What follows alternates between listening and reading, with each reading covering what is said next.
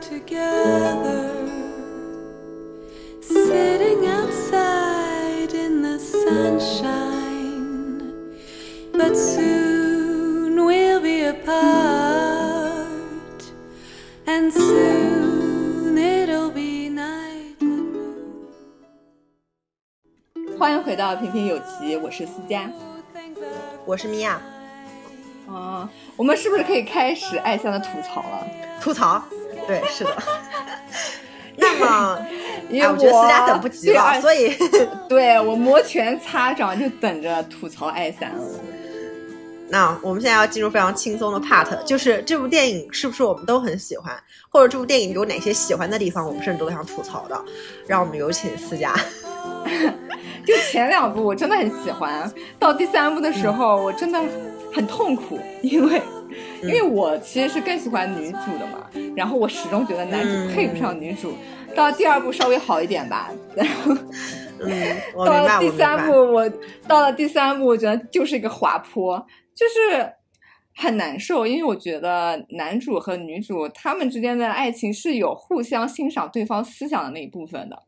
然后第二部的时候，我觉得男主成熟了一点，但是到了第三部，我觉得男主其实就是他像万千结婚之后的男人一样，他不太去关注女主的辛苦，然后会觉得女主很唠叨，然后会不去听女主她的问题是什么，他只想着就是让女主不要那么情绪化，然后让女主理智一点。我觉得男人说出这种话，就让我觉得很难受，因为他在就觉得在他眼里，女人就是无理取闹。如果他想表达自己的情绪的话，他就是歇斯底里。然后包括最后就是呃，男主去哄女主的时候，我觉得其实那是让我非常窒息的一部分。因为其实，嗯、呃，他们之间的问题，女主是有非常明确的一个立场的，她也跟男主去分析了这个利弊。其实是男主的想法太天真了，他很多东西都没有考虑到。然后女主已经跟他分析过了，然后也跟他表达了自己的立场。但是，就是女主生气之后夺门而出，男主去追她的时候，他完全不去说他们现在这个问题要怎么解决，他只是就是用一种非常老套的方式，然后去哄女主开心。然后，特别是中间女主有一段时间就不想说话嘛，就不开心，然后男主他就有一种。恼羞成怒，然后就是那种意思，就是我都来哄你了，你怎么还不给脸啊？我现在给你这个台阶，你还不下的话，这台阶可就没了。就那段让我非常窒息，就是让我想起了我在感情中的一些经历，就是我明确的表达出我们自己，嗯、就是我们俩之间可能会有什么问题，但是对方完全就不管我说什么。嗯他只想让我不要生气了，嗯、然后他就说啊，对不起啊，我再也不会啦，什么什么什么的，就让我觉得很难过。就是我觉得我生了这一次气，然后我这次如果过去了，我以后还会生很多次重复的气，我就觉得陷入了一个无限的循环当中，这就是让我觉得很痛苦的地方。嗯。就是其实想找到一个能够像女生一样有同理心和共情的一个男性，我觉得是很少的。我觉得《爱三》里面我最想吐槽的是男人和女人本身。这三部片子之所以我非常喜欢，是因为我觉得它并没有放大一个男性的优秀，就是即使这个里面的男主已经在我看来是万中挑一的文青，并且对女性很包容，然后即使如此。这个片子中的女性是几乎是完美的，甚至连她的情绪化，我觉得所有女孩子看到这个片子都会觉得很完美，因为所有女孩子都会有这样子的情绪化，而片中的这样的男主在现实生活中却很难寻。片中的女孩子，我可以打赌，每个人看的时候都能看到自己，或者是自己身，就算不是自己，自己朋友总会有这么几个这样子的人。就是我，我非常打包票，就是如果会喜欢看《爱在》的人。嗯，一定会有这样子感同身受的感觉。但是男生，我 highly doubt，我不知道是不是我接触到了人群的问题。我个人觉得，我从小长到大，从来没有碰到过类似这样子的男孩子。如果是有类似这样的男孩子的话，嗯，请赶紧联系我。也，对，请大家赶紧联系思佳。对，就是就是留在私信也好，干嘛也好，就是然后我就想说一下，就是我们也会在上面和大家留一些一个 open 的一个 section 和大家去进行探讨，比如大家希望我们要不要再专门再多聊一些男生和女生之间，比如说怎么样去找到一个 很好的，就是一个好的人拿下他，包括是怎样，这我觉得我们都可以再那这话题我无。权谈论。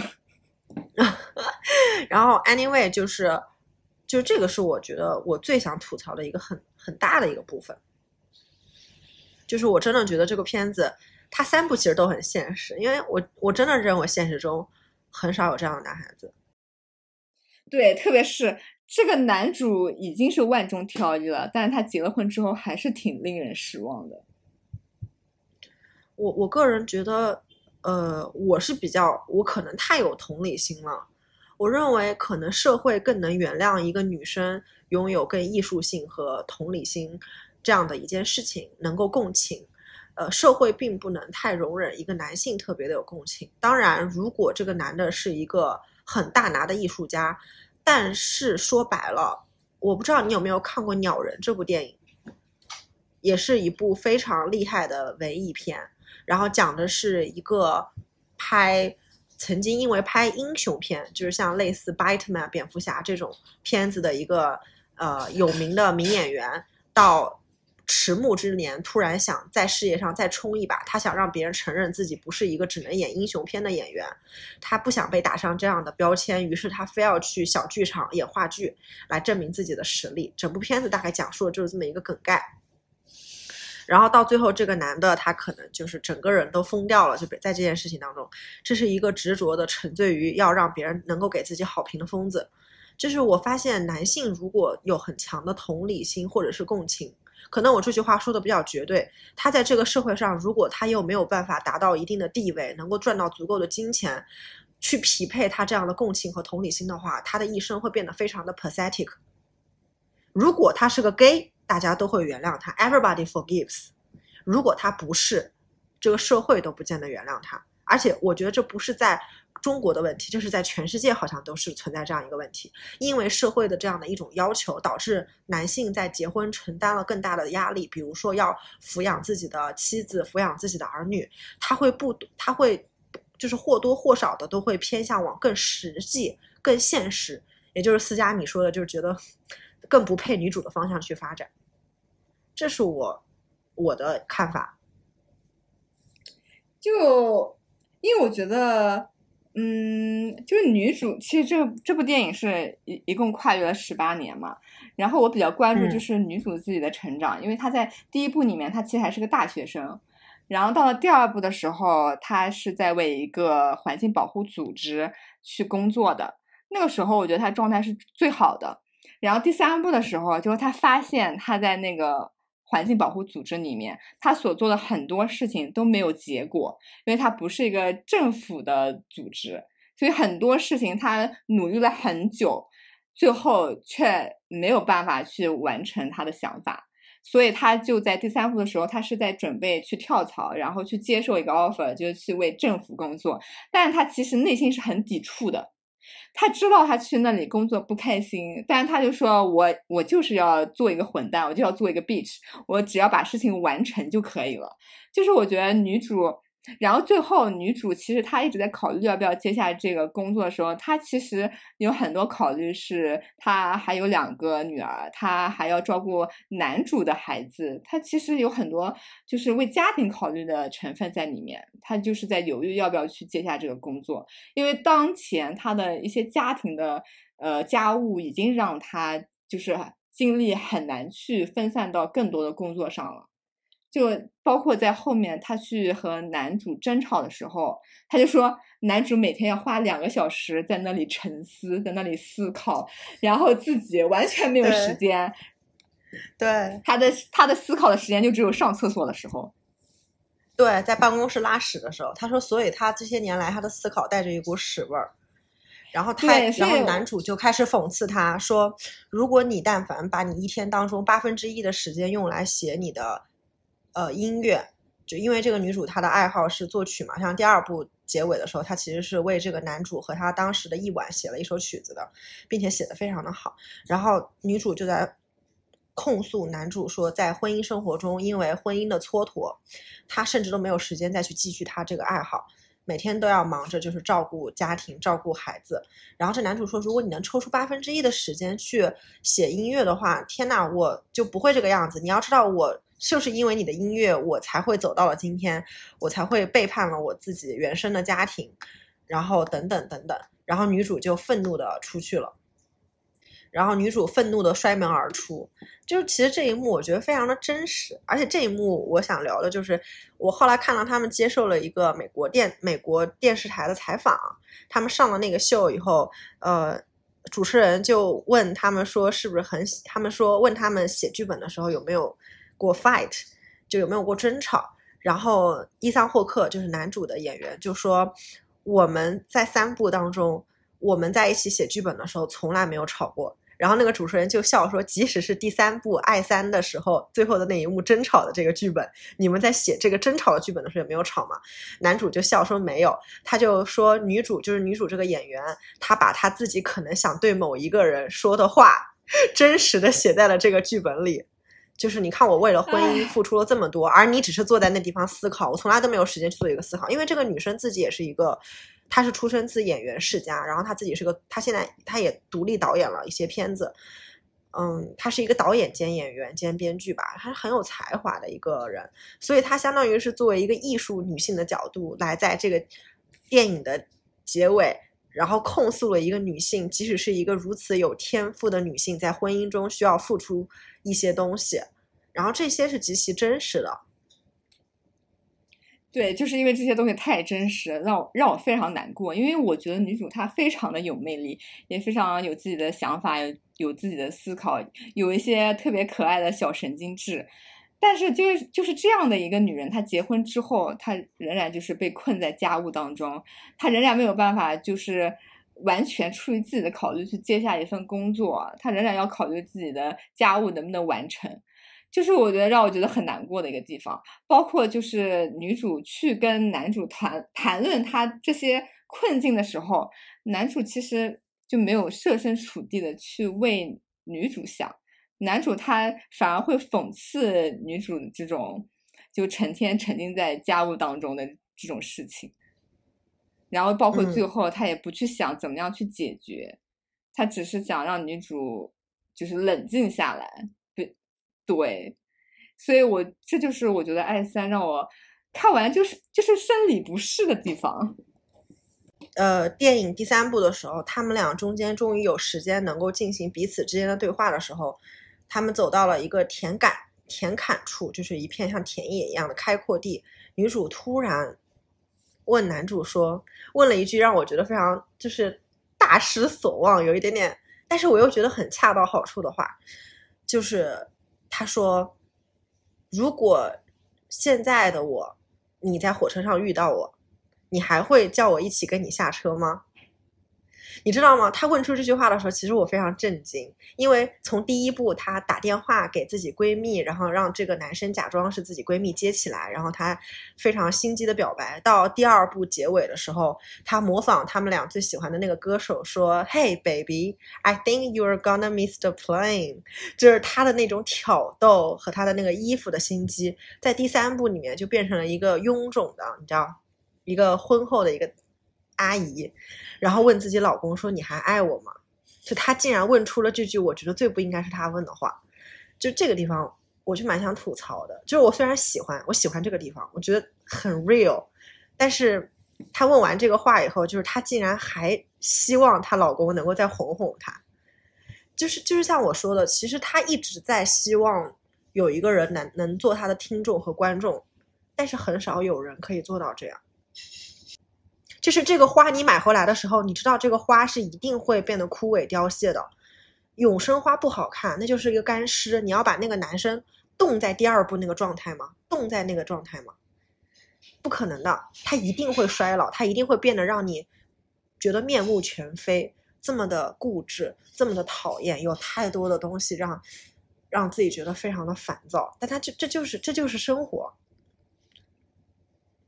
嗯，我觉得这是一种自我麻痹吗？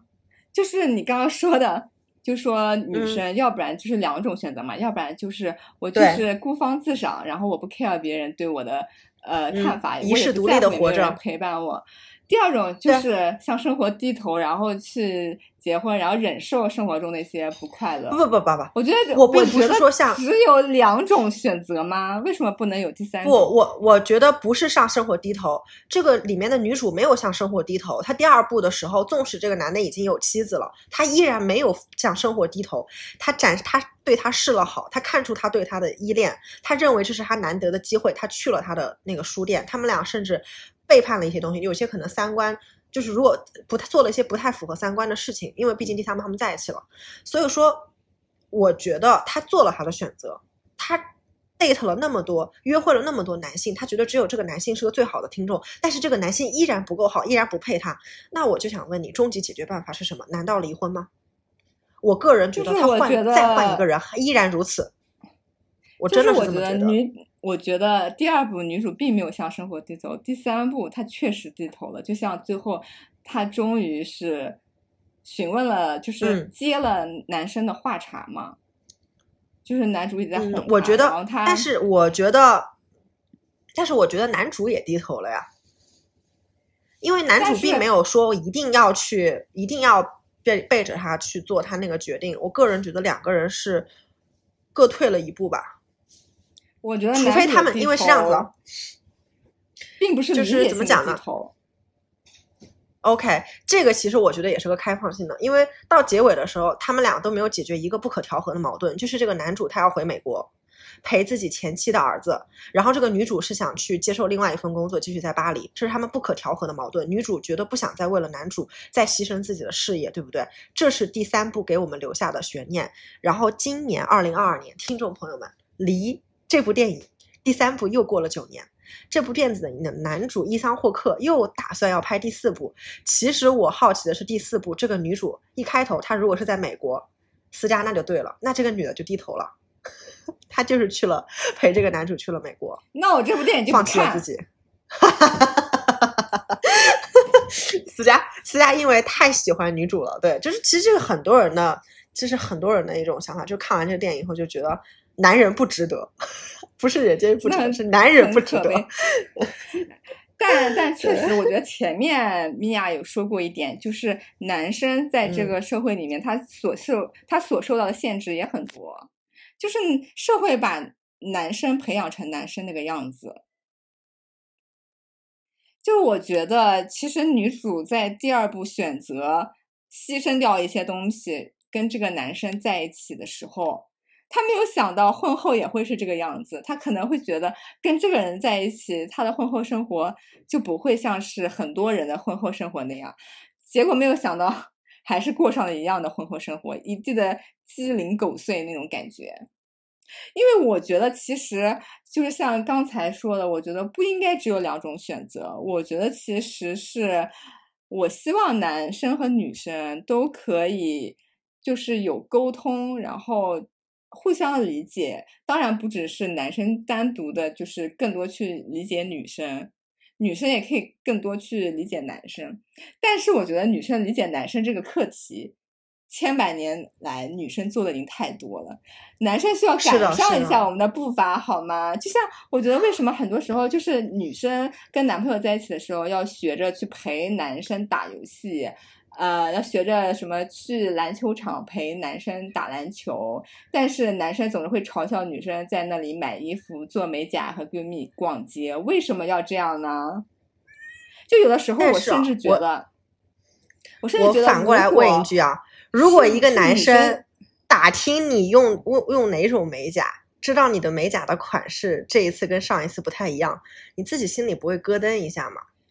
这难道不是社你有没有会发现是给男生的限制吗？，对对对，这其实是社会给我们家的一个限制，就是我们心目中爸爸的形象。如果爸爸有一天看到妈妈就是在用什么牌子的护肤品、化妆品，爸爸很清楚的知道说，有一天是爸爸来教女儿说，这个是妆前乳，这个是这样先擦的，然后呢，嗯，妆是这样画的。爸爸以前也学过一点点，就是如果变成这样的话，我们心目中会觉得，咦，这是爸爸吗？就总觉得有一种什么第一反应你会有什么？这应该是妈妈做的事情啊，但其实是从小到大整个社会外界的影响告诉我们，哦，女孩子就应该这样，呃，妈妈就应该这样，妻子就应该这样，然后奶奶就应该这样，啊，爷爷就应该是那样，爸爸就应该是那样，呃，男朋友就应该是那样。而且他们因为越来越不理解，越来越没有同理心，越来越就是让女生闭嘴，而被可以获得一个比较好的 man 的称号，而女生却因为有同理心，可以获得性格好、温柔这样的称号。其实这就是社会的一个要求。对啊，所以我总觉得它是可以改变的，因为我觉得其实我觉得现在已经在慢慢改变了。对。我觉得已经比所以其实我很多时候不太理解男生那么介意“女权”这个词，我不太懂为什么他们这么介意。啊，其实我也懂了，就是呃，他们好像觉得女权就是让男性把自己的利益让步于女性一样。我觉得。男人在意女很介意女权这件事情，就好比白人会很介意黑人谈到自己的平权，他们很介意黑人动不动就把黑奴制度拿出来聊，他们很介意犹太人动不动就去讲奥斯维斯星集中营，因为你知道是什么吗？从道德来讲，他作为一个人，从小到大他只要受过教育，他就知道众生应该是平等的，他不应该去杀戮，他不应该去做什么，这是一个人性基本的同理心。但是呢，他从小被家庭、被社会、被周围的人可能。对吧？他会有自己心里的一个高低这样的一个固化的一个印象，包括什么事情该是什么样子。每个人或多或少已经自然而然在不知不觉中潜移默化的给自己了解的东西人或事打上了一个标签，就是我我就应该是这样子的。比如猫就应该是这样叫的，狗就应该是这样跑的，猫不能像狗这样，女孩子不能像男孩子怎样。对，所以我就是。我就是觉得，大家其实男男生和女生都可以跳出这些所谓的社会的定义，然后可以更多的去发掘自己内心所喜欢的东西。就是我感觉有些男生他可能其实喜欢一些女生所谓的女生喜欢的东西，是是是是的。嗯，不过我其实看一本书，就是叫《厌女厌女》，就是日本的。那本书，它其实是说男性他们其实是一个比较大的就是群体。然后他要在这个群体当中去得到自己的位置，然后他要证明自己属于男性这个群体。他最好的办法不是去证明自己是个男人，而是去证明自己，而是证明自己不像像女人。对，是的。对，所以他会非常强烈的去排斥有女性色彩的东西，就包括呃很多男性都很恐同啊，因为他不可以证明自己其实喜欢男性的，那就证明自己其实是个女性。但我觉得这种思想上面的东西可以潜移默化去改变的，当然这个改变我是等不上了。对，但是我觉得会改变就是我个人觉得以后当 cyber 就是半机械人出现的时候。就当我的肉身已经有一半可以用机械代替的时候，我个人觉得男女的性别就已经非常模糊了。就是当男性可以生殖的时候，这个问题将彻底被颠覆。其实男性跟女性最基本的是因为在原来没有工具的时代，甚至是工具还不够好的时代，女性在。捕猎或者在很多方面，他是没有办法像男性一样健壮的。毕竟我们每个月都要有一段时间的，你知道思考的时间。就那段时间，除了痛，除了痛苦，什么都感受不到的时间。女性大部分女性都会有啊，男性没有，男性没有一个月这样子审视自己的时间，他们不会自己去审视自己有什么问题，他们可以永远在外面，然后也要求他永远在外面。所以，但是现在为什么女权出来慢慢起来，是因为男生做的事情，女生也可以做呀。就是现在你能想象非常什么事情女生不能做？我倒是能想象出来很多女性能做但男性做不了事情。比如第一个件事就是女生我可以生孩子，男生生不了，对吧？我现在其实你让我去想男生能做什么，女生做不了，我很难想象的出来。我我其实我也很难想象的出来。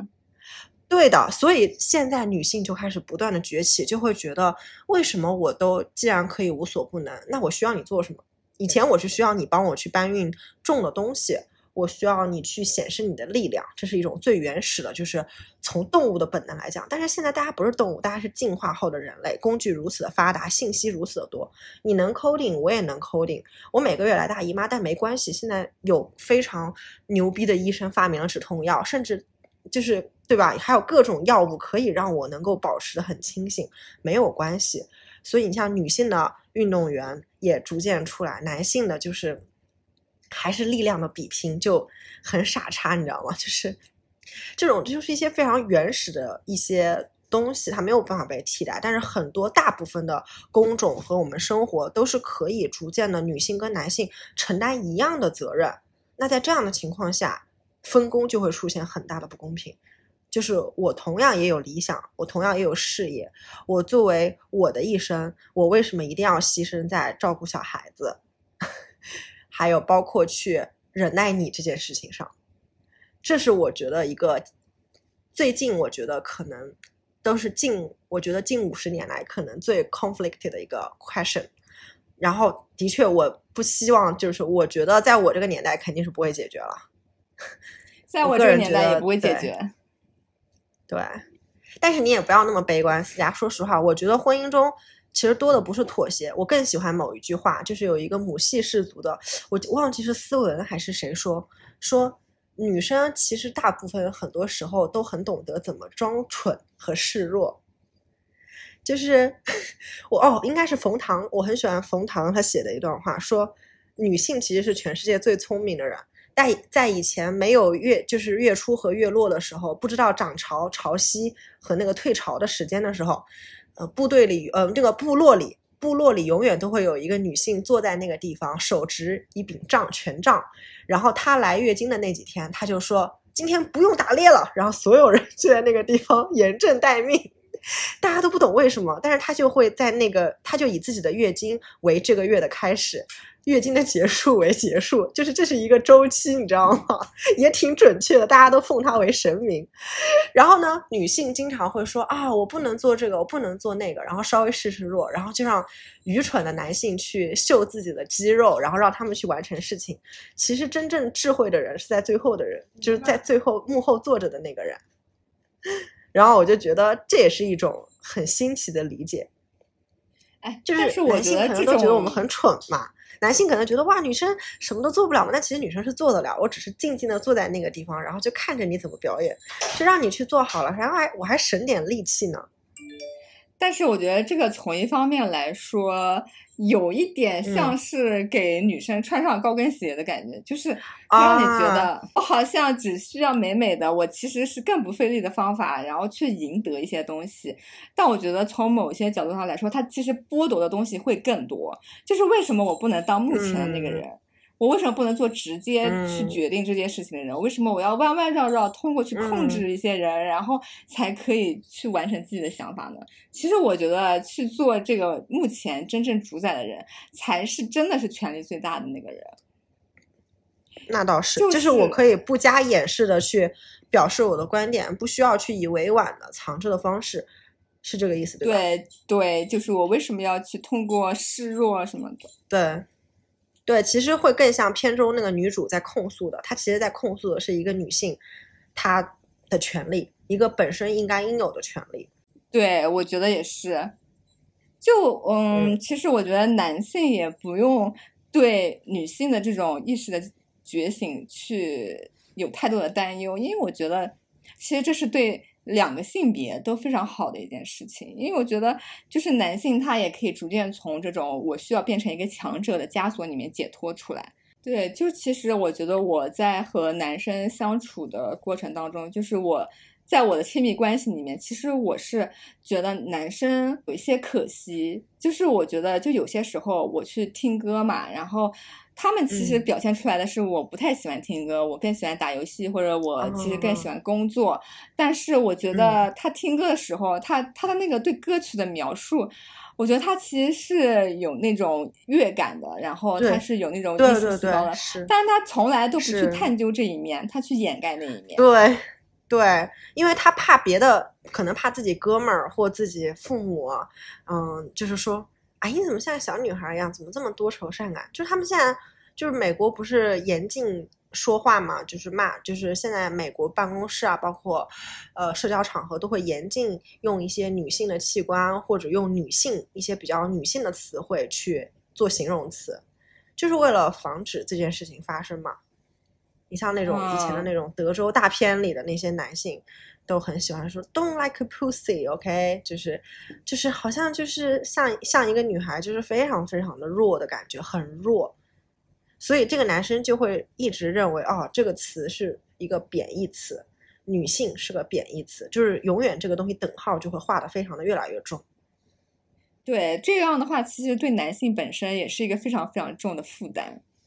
就他们，我觉得很多时候，我觉得从小的时候就已经被逐渐去夺走自己对事物的感知，就是要弱化自己对事物的那种感知，才能够让自己变强大。嗯，因为就是如果你很敏感的话，你很敏感的话，你其实是很容易受情绪的波动，你很容易开心，你也很容易难过，你很容易受伤害。所以我觉得在男性的成长中，他是自己去把自己的这部分感知去给他阉割掉的。但是我觉得这很可惜。对，现在的社会就像就像思佳说的，阉割掉了之后，就变成男性永远都要假装强势，女人永远要假装温柔。对，而且我觉得男性之间他们的友谊其实也挺奇怪的，就嗯是他们好像不怎么去交流自己的内心的感受，他们往往就是啊、就是喝一顿酒，然后就当是把这话说了，就是一切都在酒里，但其实没有真正的去抒发出他们自己内心的那些感受。对，有些男生，比如偷偷的过来看一眼，说：“哎，我觉得这个配色还不错啊。”这句话可能就会遭到攻击，会遭到其他男生的攻击。然后其他男生就会说：“你就是为了能跟这些女生做好朋友，你才会讲这种话的。”他会认为你的目的是不纯的，他没有想过，他其实就是爱好了一个所谓的很女孩的、很 girlly 的东西，但其实那不是 girlly。谁说谁说喜欢花开花落就是 girlly？因为其实像嗯。男生就像思佳刚才讲的，就是其实，在我们和相他们相处的过程中，会发现很多我们喜欢的东西，他们也是很感兴趣的。就 就比如说出去打个比方，做做 SPA，然后就像哪怕是做指甲或者做头发，其实男生都是在跟自己可能真的是很亲密。结了婚之后，我深深的有这种体验，我就感觉有些东西可能是他在成长过程中，作为他的母亲。都不敢去教他的东西，因为他母亲怕把他嗯教成了一个，对你明白我的意思吗？过于女性化的一个男孩子，嗯，就会怕他没有办法跟嗯市面上其他的男孩子去交友，甚至会影响他的呃以后的恋爱婚姻。但其实，我希望，我希望我不会是一个这样的母亲，我希望我能够，我希望我能够无性别差的去对我待也觉得这个孩子。我但我觉得这句话很难，就是虽然我说出口，我只能说我希望，因为我觉得哦很多东西其实是就是因为我我不仅要我不仅要保证他这样，而且还要保证他在外面不会受到别人的责难和伤害，因为不会所有人都像我这样。很多母亲也是为了保护自己的孩子，不得不把自己的浪漫和理性藏起来，就眼睁睁的看着自己的孩子因为社会而变成了一个社会人。是这样。就包括其实我们现在去谈嗯论，就包括像我们嗯俩，其实已经很希望就是对男性和女性就不要做那么差别的看待。但是我自己觉得，在我们潜意识里面，他那个思想已经形成了。对，其有实我而且我们很多时候是下意识的，就是我们要去纠正自己的下意识，这其实是很难的。就其实我现在嗯有的时候也是会就觉得，啊，你做这个事情对就是如果男生做一些让我觉得不是非常男生的事情，我就会觉得你这个也太不男生了吧，你这也太不够爷们了吧，就是这种感觉。但转念一想，就是为什么我会要有这种想法呢？就是比如说男生跟我吵架的时候，然后他说了一些话，然后他我觉得他可能说的这个话太细致了，我就会说，哎，你怎么吵架像个女的一样？你还记不记得当时在那个《最强大脑》上面有一个教授和郭敬明的吵架？他当时害得郭敬明愤而离席，那个事情还上了新闻。他当时的评价是：你怎么像个女孩子一样？就是连一个教授，连一个 都讲得出这样的话，然后这其实真的是脱口而出，这是他其实可能也没有这么去想，但是这就是不断的周围的声音从小到大潜移默化带来的。所以有的时候我就看这个爱看爱三的时候，嗯我就会觉得我想要一个像嗯，第二部里面一样的男主，就这么的不可能吗？就是他在第二部里面是这么的倾听女主，这么欣赏女主，到了第三部，可能，但他但他很可能已经有孩子了，已经结婚那了。那我也可以做出像女主一样的选择，可以吗？因为我觉得，其实我觉得找到这个人真的很难嗯哎，我真的觉得不太可能存在这样的人。其实我也在想，就是我自己能不能，就是通过自己的生活，在九年之后，我能给出一个解决方案。就是我不想要一个人孤芳自赏，因为我真的是个人类，我需要别人来倾听我，我也需要有人来看见我的想法。然后，嗯、我也不想去过像女主一样的婚姻生活，因为那就是很一般的婚姻生活。但是我真的很害怕，所以我想是，我想的是，九年之后，我们是不是再看一部这这样的电影，然后我们再聊一次？当时如果这个节目还在的话，我们可以可以分享一下当下的心情，说不定那个时候我已经结婚了，然后对再看的时候就觉得，嗯，哎，真的是很现实。然后，那我们今天这一期其实真的是聊了挺多关于爱在的电影，然后甚至其实更多的是聊到了一个关于女权、平权、女性的优秀等等各种这些的话题。然后，如果你们听到这些有任何共鸣，想和我们聊聊天的话，我们非常欢迎你们可以在微博或者是在我们喜马拉雅平台给我们留言评论都可以。然后我们同时其实，在小宇宙，呃，包括苹苹果 Podcast，还有那个 荔枝 FM 都会有。如果你有什么感兴趣的，想分享给你的朋友，你朋友有任何以下这些平台，都是可以收听到我们平平有奇这个节目的。然后我们也立下了一个，又立下了一个 flag。对，就是这个 flag 是以时间为限，但是我认为时间是一件非常奇妙的东西，它能够改变很多东西，但它也能留下最好的东西。嗯，这是我觉得这部电影我不同曲给我意的感觉。然后，所以我们今三部天就没有留下什么好的东 西。